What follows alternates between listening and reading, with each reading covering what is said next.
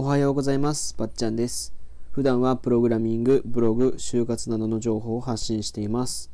今回は情報で味を引き立てるというテーマでお話ししていきたいと思います。はい。えっとですね、最近ブログやラジオだったり YouTube も更新していないんですけども、あのーちょっと前から名古屋に帰っていたりとか、その、そういうことをしていた、遊んでいたりしてですね、割と更新してないんですけども、また今日から徐々に更新をし始めようかなと思う思うんですけど、えっと、3月の14日、15日、16日、14、15、16とですね、うちの家族、母親と父親だけで、と3人でですね、あの、大阪観光だったり、京都観光、奈良観光をしたんですけど、あの、1日目は新世界とか行って、コロナの影響で、あの、通天閣が6時までしかやってなくて、で、6時半ぐらいに行っちゃったりして、そうやそういうこともあって行けないところも多かったんですけど、あの他には京都の興福寺とかあとうちの父親がそういうの好きなんでなんかえっとえっと楊貴妃なんか絶世の美女だったって言われてる楊貴妃の仏像を見に行ったりとかしたんですけどしたんですよ。でご飯をね食べようと思っててうちの家族チェーン店しか行かないし普段そういうのに食にあんまりその興味がないというかお金かけないっていうのもあるしその単純に興味がないというか検索したり調べるのがめんどくさいみたいな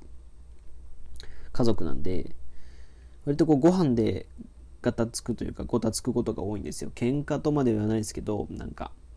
イラッとしたりする人もする父親もしたりするんですけど今回は今日奈良だったり京都だったりっていうのがあって、まあ、大阪でもなってるんですけどこう僕近畿大学の学生なんで割と大阪からだったり京都だったり奈良から来てる人が多いんですよね。でこう仲いい友達とかに聞いたんですよ。京都京都に行く道の間に枚方っていうのがあるんですけど舞方って書いて枚方。枚方パークナムパークとか。があるところですけどそこら辺でご飯食べたいねって言っててで枚方に住んでる友達がいたので聞いたらピソラっていうお店がいいよって言ってピソラっていうお店イタリア料理だったんですけど行ったりとかあとピソラはすごい美味しかったですよ。あの何ですかねハワイアンというかアロハな感じ？な南国をイメージしてんのかな？なんか南国をイメージしててでピザとかリゾットとかが食べ放題のメニューもあったりあとコースメニューもあったり3000円くらいだったかな僕らは。3人で3000あれもうちょいしたかな。まあちょっと調べてみてほしいんですけどすごい雰囲気が良くてねあのお姉さんたちもたくさんなんかこうたくさんいてなおかつ愛想がいいというかなんか楽しんでバイトしてるんだろうなみたいな感じのお店だったんですごい良かったんですよね。でそこにもそこには友達そこはそのピソラで働いてる人から聞いてピソラうち働いてるから来てみたいなこと言われて行ったんですよ。で今日今日というかまあ16日の月曜日は奈良に興福寺とか行った時に奈良県に住んでる人に聞いたらその奈良公園の近くにある静かっていう釜飯屋さんが美味しいっていうのを聞いてで釜飯屋さん僕らも別に何も興味ないんでじゃあそこにしようかみたいなことで行ったんですよね。で釜飯なんですごい多分そこ人気なんですかね。多分人気なんだと思うんですけど結構並んだりとかしてご飯食べてでその釜飯がもう釜飯ってやっぱり一個一個作るのに時間かかるじゃないですか。だから20分とか30分とか待ったんですけど待ってすごいお腹減ったなとか思いながら食べたらすごい美味しくてあの奈良七種盛りだったかな。奈良七種みたいな感じのやつとかまあ久しぶりに釜飯って食べたんで美味しかったんですよね。で普段こう何食べたいですかって聞かれて釜飯っていうことないじゃないですか。だからなかなかこう出会わないんだよね。だから美味しかったよね。そういう意味ではね。なんかなんかそういう意味でも面白美味しかった。でここからちょっと話をまあちょっと発見の方に tips の方に持っていきたいんですけどもあのー、僕のその友達に紹介してもらってえっと静かっていうところとピソラっていうところに行ったんですけどやっぱりその人に紹介してもらうっていうのが美味しい人に紹介してもらうっていうことが良、うん、かったなと思ってて僕はそれほどむちゃむちゃ友達が多いわけでもないんですけどその奈良県に住んでるっていう人奈良県に住んでるっていうことを知ってたから奈良県の人に聞いたりとかあとその開くそのピソラっていうとこで働いてるっていうのを聞いたからピソラに行ったりとかしたんですよ。でそれをうちのその親に父親とか母親に喋るんですよね。ここは誰々に教えてもらったんだとかここで働いてるらしいんだとか。やっぱそういう話をすると味も美味しく感じるんですよねやっぱり。もちろん有名だからっていうのはあるんですけどやっぱりこうなんですかね人づて直接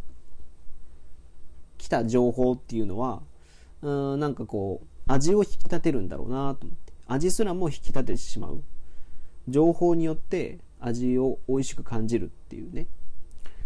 多分そういう風なんだろうなって。でそういうことをした方がやっぱりよりその何ですかね。会話も弾むじゃないですか。僕言われたのがねその女の子に紹介してもらっピソラっていうお店は女の子に紹介してもらったもんだからあの、えその子と話のネタになるがねみたいなこと言われながらピソラに行ったんですよ。でその子働いとらんのかねとか。名古屋弁なんでね。名古屋弁なんでこんなんですけど。その子働い働いとらんのかねみたいな。可愛い子かねとかって。あまあある意味いじられてはいるんですけど話のネタがこう膨らむというか話が膨らむじゃないですか。だからそういう意味でもこう直接のコミュニケーションで知り得た情報を情報でいくっていうのがいいんだろうなと思ったんですよね。でこれインスタ映えもそうなんでしょうけどあのこう直接の情報じゃないですか。インスタ映えっていうのもある意味。自分の、まあ、大学だったり、えーまあ、高校大学学校の中身中の同級生だったり友達が上げてるから自分も行こうって思うその一歩がやっぱり